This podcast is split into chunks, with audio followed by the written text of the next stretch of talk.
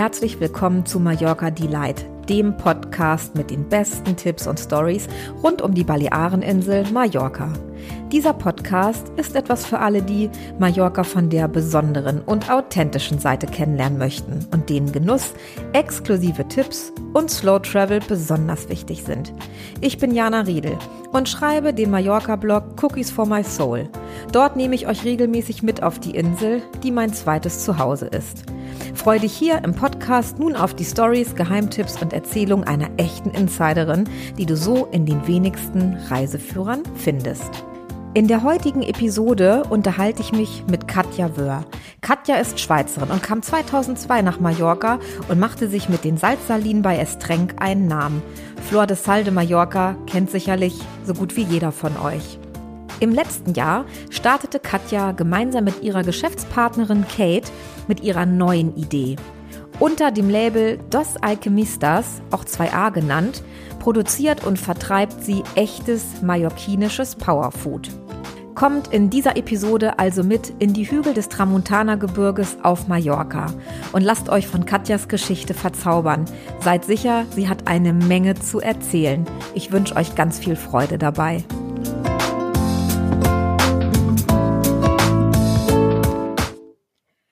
Hallo Katja. Hallo Jana. Mensch, wie schön. Wie schön, dass wir uns kriegen und dass du dabei bist, hier bei Mallorca Delight. Und ähm, ich habe noch mal letztens drüber nachgedacht, wir beide, wie haben wir uns eigentlich kennengelernt? Das war ja eigentlich so ein Zufall, ne? Das war bei Palmer Bread morgens in Santa Catalina. Das ist richtig, genau. Ich habe nämlich dem Palmer Bread, dem Besitzer, dem ähm, äh, jetzt ist mir der Name entfallen. Aber auf jeden Fall hat er hat mich um Links gebeten, wenn ich denn dann als deutsche äh, Blogger ähm, mitgeben kann, die er kontaktieren kann. Und da warst du mit dabei. Und dann war es der reine Zufall, dass ich genau an dem Tag, als du da ähm, äh, Shooting gemacht hast und den, äh, die Bäckerei besucht hast, da war ich dann und habe mein Brot gekauft. Und so haben wir uns kennengelernt. So soll es manchmal sein, ne? Genau. Ganz toll. Und ähm, du bist ja schon ewig lange auf der Insel, also für mich ewig lange. Das sind ja schon über 18 Jahre, die du jetzt auf Mallorca wohnst, richtig? Das ist so, ja. Seit, Im Januar sind es 19 Jahre. Wahnsinn, okay. Genau. Und davor, du bist ja durch die Welt getingelt und warst ja so eine richtige Weltenbummlerin, bist ja schon ganz früh quasi raus in die Welt gegangen. Warum Mallorca? Also wie kam es dann dazu, dass du eigentlich nach Mallorca gekommen bist? Mallorca war für mich ähm, ein, ähm, ein Weg, dass ich, ich hatte, ich hatte in Frankreich gelebt, in Südfrankreich, bevor ich nach Mallorca gekommen bin und war in so einer ähm, äh, Transition-Phase, wo ich nicht mehr wusste, ähm, wo ich hingehöre und ähm, bin da auch einer Heilerin begegnet, die mir diesbezüglich den Weg ein bisschen gepfadet hat und ähm, und habe dann äh, in den Salinen in, in der Egmont, in der Camargue, äh, entdeckt, wie die dort Flor de Sal ernten. Und das war für mich so ein, ähm, so ein Aha-Moment, wo ich wusste, okay, das ist das, was ich in meinem Leben gerne machen möchte. Und habe dann ähm, ganz rationell geguckt, wo in Spanien, weil ich wollte immer schon in Spanien leben, wo in Spanien es Salinen gibt und habe mich dann für Mallorca äh, über Ibiza entschieden, ähm, weil, ähm, weil in Ibiza hatte ich damals schon vor, davor, zehn, zehn Jahre davor gelebt und dahin wollte ich nicht wirklich zurück, weil, weil mir das zu part, Party betont war. Mhm. Mallorca war dann eher so eine rationale Entscheidung, um mit meiner Flor de Sal-Idee ähm, dort anzukommen. Ja, super. Da kommen wir nämlich genau schon auf das, was dich ja auch so unglaublich bekannt gemacht hat und womit du auf Mallorca dann gestartet bist. Von der Schweiz ursprünglich nach Mallorca und dann mit so einer Idee, die so unfassbar eingeschlagen ist, mhm. Flor de Sal. Also den meisten Zuhörern wird das auch was sagen. Jeder, der auf Mallorca Urlaub macht, ich würde sagen wirklich fast jeder, ähm, nimmt sich eine Büchse Flor de Sal mit und das bist ja du. Also Flor de Sal war ja deine Idee und damit bist du so bekannt und so groß geworden. Das stimmt, ähm, ja. Das war eine magische Reise. Das, das glaube ich gerne. Und ähm, jetzt, deswegen hören wir uns ja heute hier, weil das ist auch so eine unfassbar tolle Idee und ähm, schlägt gerade ein wie eine Bombe Dos Alchemistas. Dos Alchemistas, deine tollen Produkte aus den Blättern von Olivenbäumen. Es ist ja auch wieder so ein Naturprodukt, mit dem, du dich ja. jetzt, mit dem du dich jetzt beschäftigst. Ähm, erzähl doch erstmal ein bisschen Dos Alchemistas. Was verbirgt sich dahinter? Was müssen sich die Zuhörer oder was dürfen sich die Zuhörer darunter vorstellen? Äh, der Name Dos Alchemistas ist da dadurch entstanden, weil äh, ein Alchemist ja der Sage entsprechend äh, aus Blei Gold schuf und wir äh, aus einem Grünschnitt oder einem Abfallprodukt oder einem Grünschnitt, das eigentlich zum Abfallprodukt wird, ähm, das Wiederverwerten zu einem gesunden Storytelling-Produkt, ähm, ähm, Tees und Pulvers, die wir auf den Markt gebracht haben jetzt vor, vor sechs Monaten. Das heißt, wir äh, ernten während der Baumstutzphase ähm, den Grünschnitt, der normalerweise kompostiert wird oder verbrannt. Und den zupfen wir von Hand ähm, ab und äh, dann wird der getrocknet in einem Ofen, der wird ähm, äh, angefeuert von Mandelschalen, also ist alles so nachhaltig wie, nachhaltig wie möglich. Und dann verarbeiten wir diese ähm, getrockneten Teeblättern zu ähm, vier verschiedenen ähm, Teemischungen und zu zwei verschiedenen Pulvers. Das eine nennt sich Olive Dust. Ähm, das ist ein Pulver, ähm, das nennen wir Powerfood, weil im Olivenblatt relativ viele Phenole drinstecken, die ähm, ähm, gesundheitsfördernd wirken. Und das andere ist der Olive Latte. Das ist unsere mediterrane Antwort aufs Matcha Latte. Und das haben wir, das Olive Dust, beigemischt mit äh, Kokosblütenzucker, Kakao, Zimt, Kardamom und dem lokalen heimischen ähm, Chili. Und der wird zubereitet wie ein Matcha Latte. Also der wird auf, aufgerührt mit ein bisschen heißem Wasser und dann äh, kommt deine Lieblingsmilch dazu. Den trinkt man praktisch als sein Morgenritual. Ja, super. Ich, ich habe ja auch schon ähm, sowohl den Tee als auch ähm, den Dust als auch ähm, den Olive Latte probiert. Unfassbar tolle Produkte. Und ähm, ich war ja auch bei der bei der Ernte dabei, als wir uns getroffen haben in Son Morages, wo ihr ja erntet auf dem tollen Landgut. Und was ich so faszinierend und wirklich auch beeindruckend finde, ihr rupft die Blätter von den, von den Ästen und man merkt, in jedem Blatt steckt so viel Arbeit und Mühe und, und Leidenschaft, dass, ähm, das ist wirklich unfassbar und ist ja auch so mühselig. Und aber wie, wie kommt man denn darauf oder wie seid ihr denn auf diese Idee gekommen? Du und deine Geschäftspartnerin, die Kate, wie kam es denn dazu, dass ihr gesagt habt, okay, ähm, wir nutzen jetzt quasi den in Anführungsstrichen Abfall, die Abschnitte der Olivenbäume und machen daraus so ein tolles Produkt? Wie, wie kam es denn dazu? Erzähl doch mal. Mm, Kate ist, ist meine beste Freundin und meine Geschäftspartnerin und die war, die habe ich vor in 2014 oder 2015 bei mir zu Hause kennengelernt, weil ich damals in Genova ein kleines Studio über Airbnb gemietet habe und äh, vermietet habe und äh, die Kate hat das gemietet für ein paar Tage und da haben wir uns angefreundet und dann ist sie praktisch ein paar Monate später auf die Insel übergesiedelt und Kate ist, ähm, war, war ja, ist Jahre, hat jahrelang äh, das, das Olivenblatt-Extrakt konsumiert, um ihr Immunsystem zu stärken. Und ähm, als sie dann am Wandern war zwischen Soja und Deja, hat sie gesehen, wie die Bauern da auf dem Berg ähm, die ba Baume stutzen und ähm, und hat mich dann sofort angerufen und hat gesagt, du, was passiert mit den Blättern? Und ich habe gesagt, du, normalerweise werden die verbrannt. Und dann hat sie gemeint, nee, da müssen wir um was Gutes draus machen. Und so entstand das. Das war jetzt im Oktober vor, die, der, der Gedanke entsprang im Oktober 2019. Wahnsinn. Und so schnell kam es dann zum Produkt. Ich glaube, wir haben uns, wir haben uns getroffen, das war zum Jahresanfang. Ja, ja, ich glaube, das war dann. Ihr wart relativ, ihr wart relativ äh, frisch dabei. Zweite Ernte und unsere zweite Ernte war das, glaube ich. Genau. Ja, genau. Wahnsinn, wie schnell es dann zum Produkt kam. Und ähm, du sagtest gerade, ähm, die die Kate hat quasi die Olivenblätter konsumiert, um ihr Immunsystem zu stärken. Was steckt denn, was steckt denn in den Blättern des Olivenbaums drin? Ich meine, wir kennen alle Oliven eingelegt im Salat äh, als als Pesto ähm, in Öl aber primär die Früchte. Mit den Olivenblättern beschäftigt mich man sich ja so eigentlich gar nicht, außer dass ich zum Beispiel in einer Vase stehen habe, weil ich den Baum so schön finde. Was steckt genau. denn aber für eine, für eine Heilkraft da drin, für eine Power? Ähm, Im Olivenblatt sind zwei Grundphenole drin. Das eine nennt sich Oleuropeina und das andere Hydroxytyrosol. Und beide ähm, ähm, werden jetzt mittlerweile auch schon von der Pharmaindustrie äh, extrahiert Das Hydroxytyrosol zum Beispiel benutzen sie für ähm, Menschen, die ähm, äh, Multiple Sklerosis haben, weil das halt stark entzündungshemmend wirkt. Und beide sind äh, hoch antioxidativ, stärken das Immunsystem, reduzieren Krebszellen, sind antiviral, antibakteriell, äh, kämpfen gegen Candida an, ähm, ähm, helfen Bauchfett zu reduzieren, äh, schützen die Haut. Ähm, es ist endlos, was alles in der, in, in, in der Kraft vom Olivenblatt steckt. Und, das, und diese beiden Phenole sind auch viel äh, prominenter im Olivenblatt als im, äh, in der Frucht. An, in der Frucht sind sie im ganz kleinen Prozentsatz auch enthalten, aber im Blatt steckt praktisch die ganze Kraft. Okay. Und das, was ihr abschneidet oder erntet, sind ja quasi die Blätter, die gerade nachwachsen. Denn ne, das, was oben abgeschnitten wird, ist ja das jüngste des Baumes. Und wahrscheinlich ist es da, ist es da so wie bei, bei Sprossen. Also wenn ich ein Radieschen und eine Radieschensprosse sehe, ich glaube, es ist doch so, dass in den Sprossen auch viel mehr drin steckt. Und wahrscheinlich ist es in den jungen Blättern genauso, oder? Ja, das ist, das so?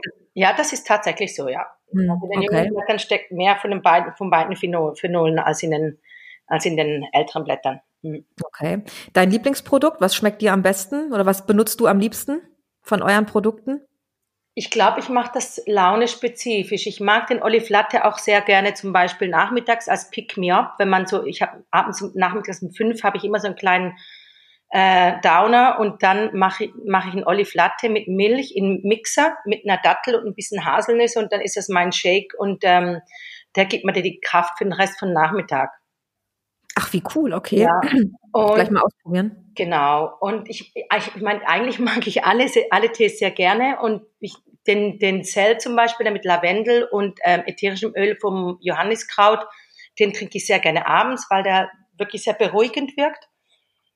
Ähm, ja, aber bei mir ist es total launeabhängig. Mhm. Gut, kann ich verstehen. Manchmal ist er auch mehr nach einem warmen Tee, manchmal eher nach so einem Matcha. Aber den Tee, ähm, habe ich gelernt von dir, kann man ja auch schön als Eistee trinken, richtig? Oh, der schmeckt wunderbar als Eistee. Hm. Wir machen den am liebsten halt auch als Cold Brew, setzen wir den an. Das heißt, wir masserieren den in kaltem Wasser, wir tun den nicht heiß aufgießen und masserieren ihn zwischen 14 und 20 Stunden, je nachdem, wie stark man ihn gerne hat. Und dann darf man ihn abgießen und, und je nachdem mit ein bisschen Honigwasser süßen oder eine Limette beifügen. Aber das trinken sogar Kinder dann auch gerne. Und da hat man halt ein äh, natürliches ähm, fast schon Antibiotikum, wenn ich das so sagen darf. Ich weiß, dass in der Pharma, die Pharmaindustrie würde mich jetzt schelten dafür, aber es ist tatsächlich so, es ist ein natürliches Antibiotikum, das Olivenblatt. Sehr cool, okay. Jetzt, ähm, jetzt kann man ja eure Produkte auf Mallorca in wirklich schon unfassbar vielen Shops kaufen. Ich pack das auch in die Show Notes, dass Leute, die auf der Insel sind, wissen, wo man eure Tees und Pulver überall bekommt. Das ist ja mittlerweile inselweit der Fall. Ähm, für alle Zuhörer in Deutschland, die jetzt perspektivisch erstmal nicht auf die Insel kommen, aber vielleicht ein tolles Weihnachtsgeschenk suchen, hat man irgendeine Chance, ähm, wenn man in Deutschland ist, deine Produkte oder eure Produkte zu beziehen? Ja, im Moment ähm, führt äh, unsere und das, unsere 2A-Produkte führt mallorcavinos.com und äh, äh, da, dort kann man sein Weihnachtsgeschenk gerne einkaufen. Die haben auch einen Online-Shop ähm, die sitzen in der Nähe von Düsseldorf. Und äh, ab Januar äh, wird es und werden unsere Produkte vertrieben über Albe, Albens in Berlin. Und er vertreibt dann an all seine Delikatesshäuser auf, der, äh, in, auf, der, auf dem ganzen Land, in ganz Deutschland. Und ähm, ich denke jetzt mal ab, ab Frühling äh, nächsten Jahres hoffe ich, dass wir dann in den äh, wichtigsten ähm, Delikatesshäusern stehen. Mit unseren ja, cool. und unseren Pulvern. Ich pack das alles in die Shownotes, dann können äh, unsere lieben Zuhörer da auch noch mal vorbeischauen. Das ist natürlich, ähm, das ist natürlich toll. Ähm, wir haben vorhin angerissen. Ich möchte gern noch mal zurück, weil es auch so eine tolle Geschichte ist. Beim Einstieg kamen wir auf äh, das Flor de Sal und den Grund, warum du eigentlich nach Mallorca gekommen bist nämlich die Idee, die du aus Frankreich mitgebracht hast, selber Flor de Sal zu ernten. So sagt man ja, Salz mhm. ernten. Ja. Ähm, magst du noch mal ein bisschen erzählen, weil ich glaube, viele, die dein Bild sehen, sagen, die kenne ich doch irgendwoher. Und äh, du warst zum Beispiel schon ähm, auf dem Titelmagazin 2008 war das, war das im Fokus? Ja, ja. Das war sozusagen, sozusagen der Höhepunkt. genau. Und äh, man kennt dein Gesicht auch absolut. Dos Alchemistas 2a auch genannt ist jetzt neu, aber die ähm, die Geschichte rund um Flor de Sal. Magst du noch etwas dazu erzählen?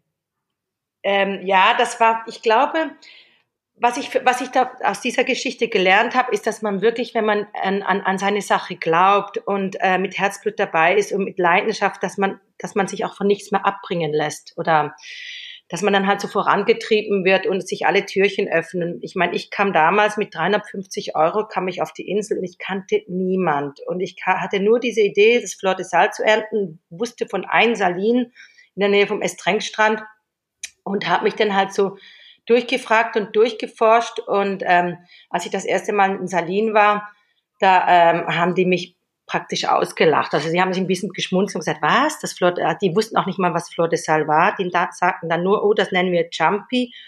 Und ja, nee, das ernten wir nicht, weil normalerweise verdunstet das ja dann äh, nachts, was ja auch stimmt, mit der äh, Feuchtigkeit verdunstet das wieder und gibt sich wieder dem Wasser zurück, der Salzlauge. Und ähm, aber ich bin dann halt echt äh, hartnäckig gewesen, wahnsinnig hartnäckig, fast schon obsessiv und ähm, habe dann äh, zeitgleich äh, einen Kurs gemacht, einen Businessplan-Kurs hier auf der Insel. Der wurde ähm, bezahlt und finanziert von ähm, gefördert von der ähm, Regierung in Calvia. Und die haben damals, das war eigentlich für Arbeitslose, und die haben damals ähm, wirklich die besten ähm, Coaches eingeladen von, von Barcelona und von Madrid und ich glaube, das war meine wichtigste Schule, die ich in meinem Leben jemals hatte. Diese vier Monate, die, die haben mir wahnsinnig viel gebracht. Ich habe wahnsinnig viel gelernt. Ich habe das inhaliert praktisch, das ganze Wissen, was man uns da weitergegeben hat. Und der Mentor damals von Calvia, von der Regierung, von der IFOC, der hat mich dann auch, der hat das gesehen und, ähm, und war, glaube ich, total fasziniert von meiner Leidenschaft und hat mich dann auch wirklich gefördert. Also er hat mir jedes Mal, wenn Subventionsgelder kamen, hat er gesagt, du, äh, schick doch da mal deinen Businessplan, ich glaube, du hast Chancen und so war es dann auch. Wir haben dann ähm, mehrere Subventionen gekriegt, wir haben den Preis gewonnen als, ähm, als äh, innovativste Projektidee und dann bin ich mit, dieser, mit diesem Preisgeld und mit diesem Preis, mit diesem Diplom bin ich dann zurück zum Salin, zum Präsidenten und habe gesagt, schau, ähm, können wir jetzt bei dir anfangen zu ernten? Und dann hat er mir tatsächlich einmal den Schlüssel in die Hand gedrückt und gesagt, mach einfach mal. Und ähm, der Präsidenten damals von Salin, das war auch, ich glaube, ich war so ein bisschen wie seine Tochter, die er nie hatte. Und der war sehr liebevoll mir gegenüber und hat mich ähm, in jedem Maße unterstützt. Und ähm, ähm, ja, ich glaube, ich habe energetisch halt wahnsinnig viel aus diesem, aus diesem Projekt gelernt, weil, ähm, weil ich gesehen habe, wenn man wirklich an seine Sache glaubt, dass man dann halt auch von allen Seiten Unterstützung kriegt.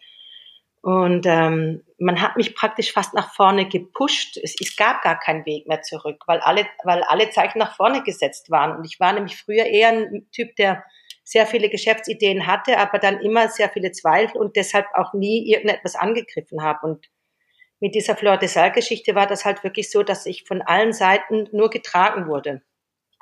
Hm. Vor allen Dingen auch von der Regierungsseite. Es war, war eine total schöne Zeit. Sehr anstrengend natürlich auch, weil ich sehr viel gearbeitet habe, aber ich habe das, was wir gemacht haben, total geliebt und äh, litt deshalb auch nie unter äh, Müdigkeitserscheinungen. Ich glaube, ich hatte einen Schnitt ungefähr vier bis fünf Stunden Schlaf sieben Jahre lang. Ach du meine Güte. Ja. Aber ich habe irgendwie nicht mehr gebraucht. Ich bin jeden Morgen aufgestanden, sieben Uhr morgens, habe gedacht, was, immer noch nicht müde? also war eine verrückte Zeit. Mhm. Aber die Leidenschaft, die bringst du halt mit, ne? Und die Leidenschaft, das merkt man ja jetzt auch. Ähm, wenn man dich da sieht zwischen den Olivenbäumen in Son Morages, da sagen wir gleich noch was zu für die Leute, die Son Morages nicht kennen.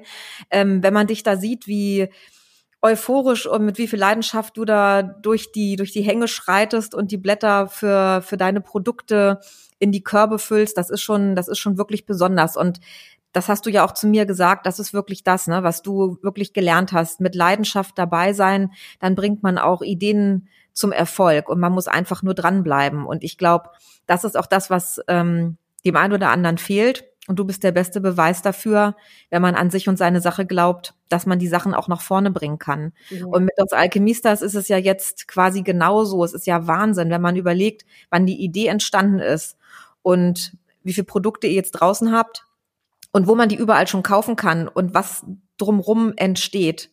Ähm, wie jetzt auch der, der Shop von Son Morages, dazu sagen wir auch gleich noch was. Äh, das ist schon was ganz Besonderes. Und ähm, sag doch mal, äh, Son Morages, also liebe Zuhörer, Son Morages ist ein, ein Landgut in den äh, Bergen der Sierra Tramontana äh, in der Nähe von Valdemossa und ähm, dort erntet ihr. Magst du dazu noch mal was erzählen, Katja? Ja, also Son Morages ist für mich mit Abstand die schönste Oliven äh, Finca und äh, die hat die Somorages war auch in einem ähm, dort hat früher der ähm, Erzbischof Luis Salvador auch gelebt. Der hat die ähm, Finca damals gemietet für sich und die ist sehr geschichtsträchtig und die Bäume, die dort äh, auf diesen Terrassen wachsen, das, die sind ähm, veredelt worden im 13. Jahrhundert äh, genauso von den Arabern wie auch damals von vom König von Aragon, dem Jaime I. Und ähm, die sind mittlerweile 900 Jahre alt, diese Bäume. Und die wurden damals veredelt von Wild, Wildstrauch, vom wilden Olivenbaum und tragen heute die, ähm, die Olivensorte, die, die nennt sich La Mallorquina. Und das ist eine autochtone Olivensorte von Mallorca, die ist äh, grü, äh, relativ bitter. Sie ist sehr fest vom Fleisch, vom Fleisch her. Das, ist keine weiche Olive, die ist sehr hart und fest und hat auch einen ganz hohen Bittergehalt. Geschmack. Ich habe ich hab die, ich hab die schon mal ähm, probiert, als wir auf Son Morages waren.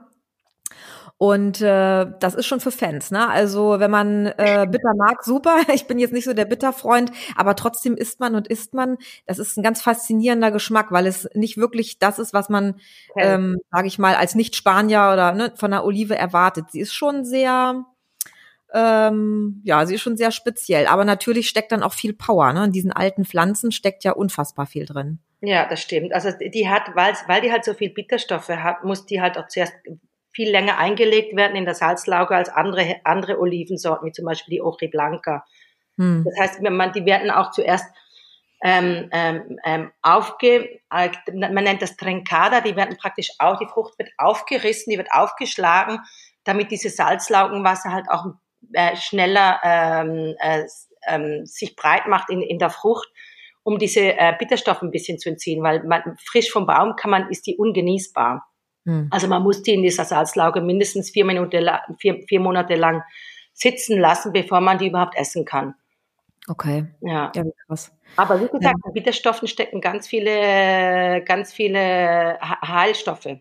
Ja, absolut. Ist ja bei Artischocken genauso, ne? Artischocken fürs Herz und so weiter. Radicchio ist ja alles sehr gesund. Genau.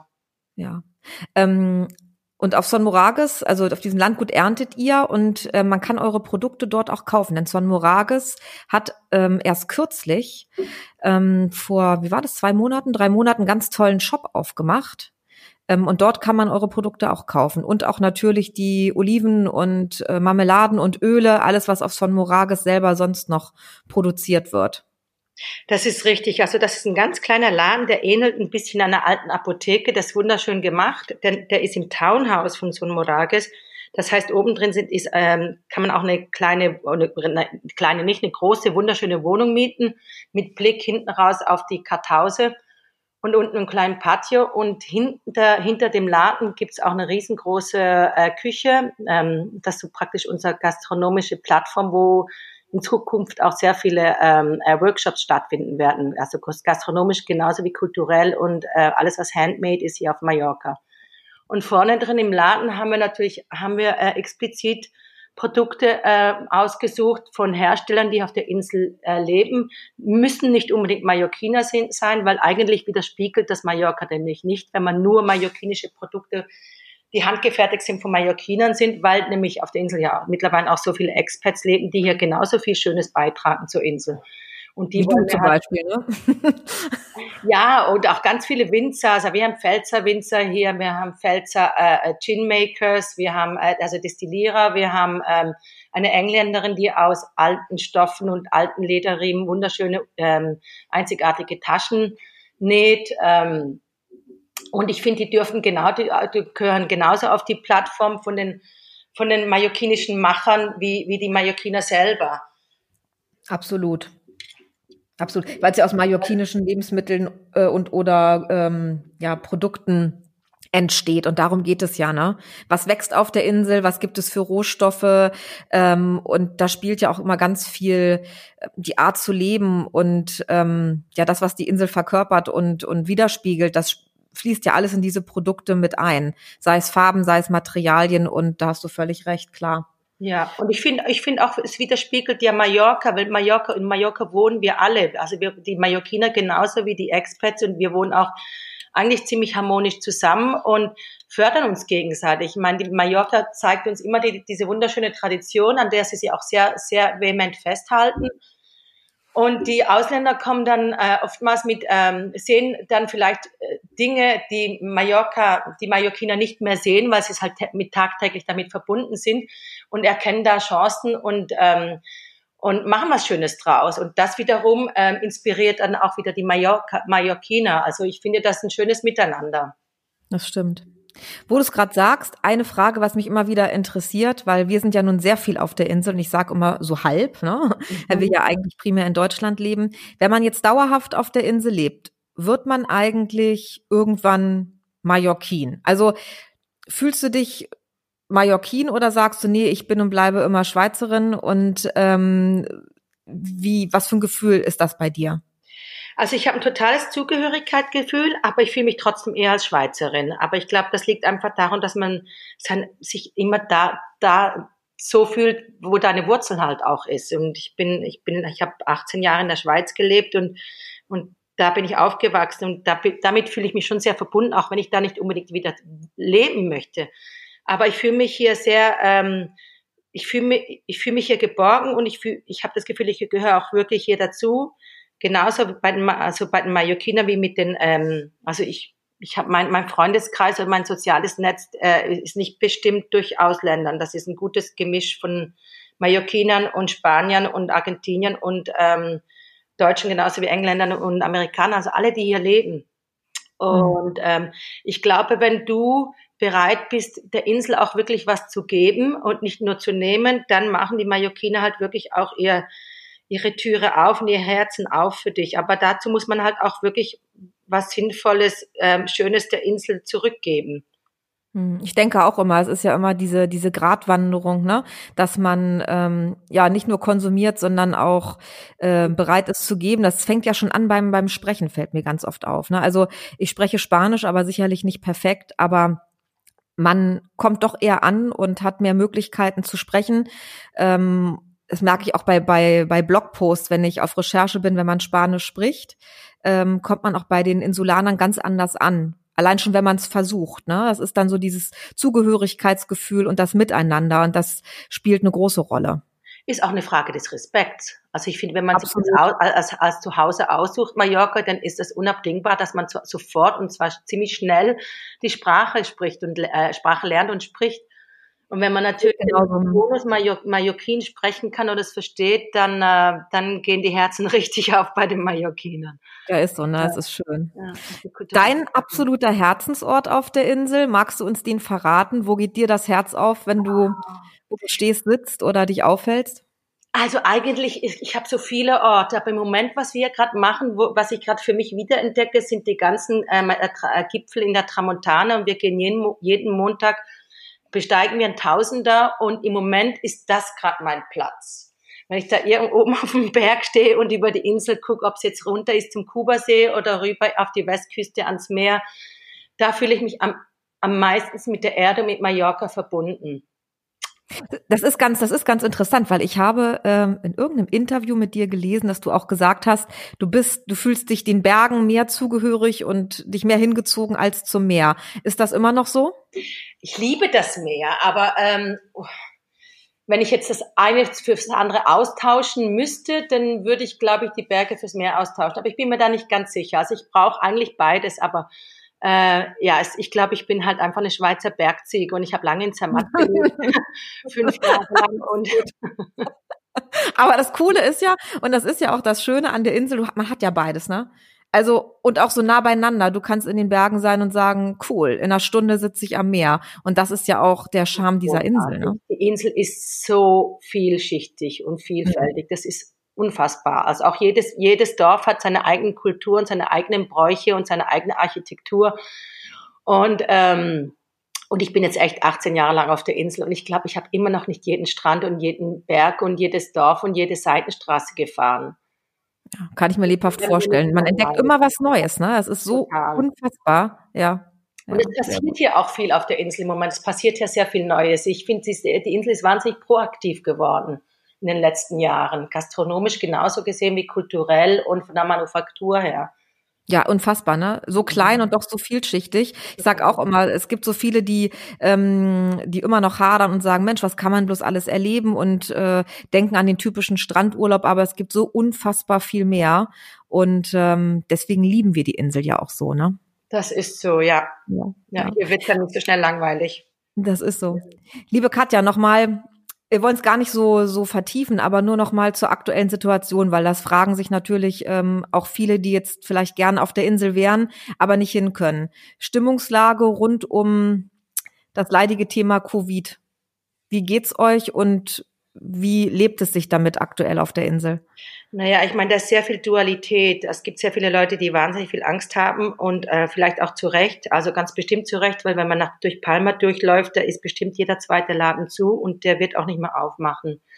Und das stimmt dann schon sehr traurig. Ähm, äh, dann gibt's aber, weil es, es ist so eine Situation, die viele Leute halt auch lähmt, weil sie denken, ich muss jetzt abwarten, bis diese ganze Situation vorbei ist und dann erst kann ich wieder loslegen. Aber ich glaube, das ist äh, eine, eine Fehlentscheidung oder ein Fehlgedanke, weil ich finde, man muss nach wie vor immer nach vorne gucken, sich wieder neu neu, ähm, neu erfinden, äh, neue Produkte entwickeln. Und was, wo es, wo es im Moment gerade hingeht hier auf der Insel, was ich ganz stark beobachte, ist, dass dieses Co-Creating, also dass man sich wirklich zusammentut mit anderen und halt gemeinsame Sache macht, um halt auch Kosten zu sparen und Synergien zu stärken. Und ähm, das das ist das schöne Moment gerade an der Insel, dass man sich halt wirklich zurückbesinnt auf ähm, ähm, äh, die Gemeinschaft, auf äh, äh, gemeinsame äh, Projekte zu, zu machen und, ähm, und vielleicht auch ähm, äh, diese ganze Besinnung, die kleinen lokalen Geschäfte zu,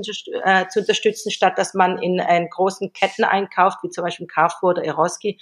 Hm. Also das ist jetzt das Positive, was da gerade passiert ist, in der, diese Zurückbesinnung, was die Insel wirklich hat und äh, wie schön das sie ist. Und ähm, und äh, dass man vielleicht jetzt auch durch diese Krise merkt, dass wirklich äh, ein Wandel unabdingbar ist, auch im, im touristischen Bereich, dass man halt weg muss von diesem Massentourismus oder den Versuch zumindest einzudämmen und ähm, trotzdem versucht, profitabel zu sein, weil ähm, ich meine, mittlerweile ähm, haben wir 150.000 Arbeitsplätze verloren ähm, durch, die, durch die ganze Pandemie. Und und wir müssen halt einfach einen Weg finden oder ein Modell finden im Tourismus, dass ähm, wieder Arbeitsplätze fördert und das ein bisschen krisensicherer auch ist.